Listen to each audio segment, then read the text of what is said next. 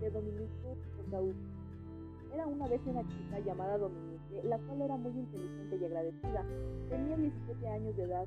Ella gozaba la vida, encantaba vivir. Era una jovencita muy alegre. Su mundo se vino abajo cuando le detectaron leucemia.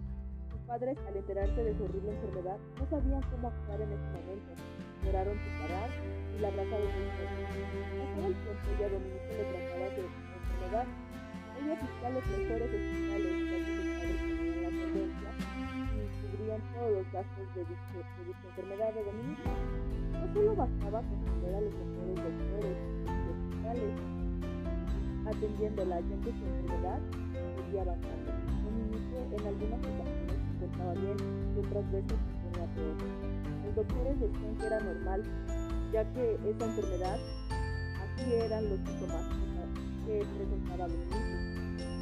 Un día, Dominique exclama, mamá, yo no quiero seguir así, quiero tener la misma vida de antes, donde no existía doctores, medicamentos e inyecciones. Su mamá al escuchar eso comienza a llorar y le contesta, tranquila mi niña, todo estará bien, debes echarle ganas y seguir adelante, saldrás de esta terrible experiencia.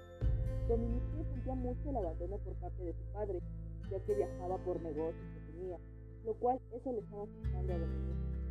Poco después, Dominique, tuvo una recaída ya no podía levantarse, la enfermedad ya había avanzado más de lo normal. La llevaron rápidamente al hospital, pero ya era demasiado tarde.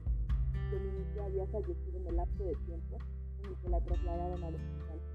Sus padres no lo podían creer. La familia, desconsolada de, por la muerte de una chica tan linda y con un futuro por delante. Pasó el tiempo y sus padres trataban de seguir adelante